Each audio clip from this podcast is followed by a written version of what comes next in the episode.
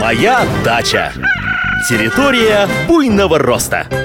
Здравствуйте, здравствуйте! В эфире информационно-познавательная, садово-огородная и цветочно-декоративная программа «Моя дача».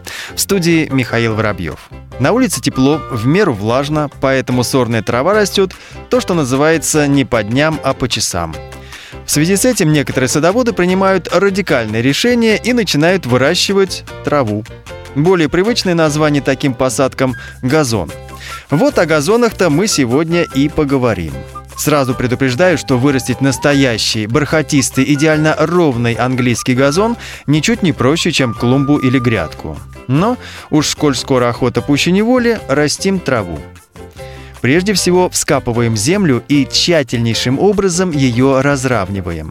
Все неровности рельефа впоследствии исправить будет очень трудно. Камни и крупные корни таких сорняков, как конский щавель, одуванчик, лопух, нужно обязательно удалять.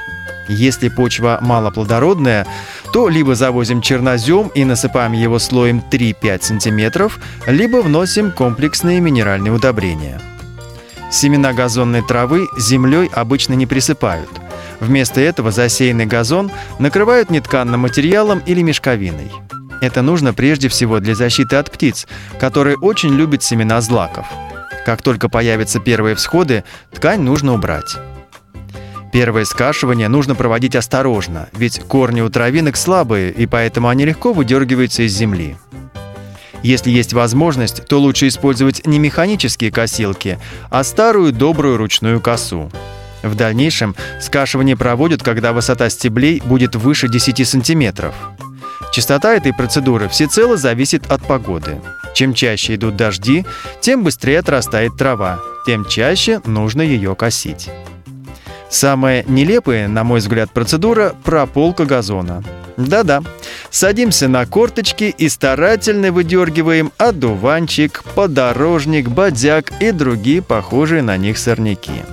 На газоне должны расти только злаковые травы, лишь тогда он будет похожим на пушистый зеленый ковер. И не забывайте про подкормки. Так же, как другие декоративные растения, траву нужно подкармливать раз в 10-15 дней.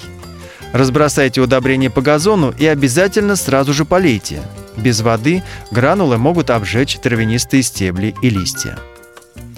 На сегодня все. Работайте с удовольствием, отдыхайте активно и да пребудут с вами высокие урожаи. Моя дача. Территория буйного роста.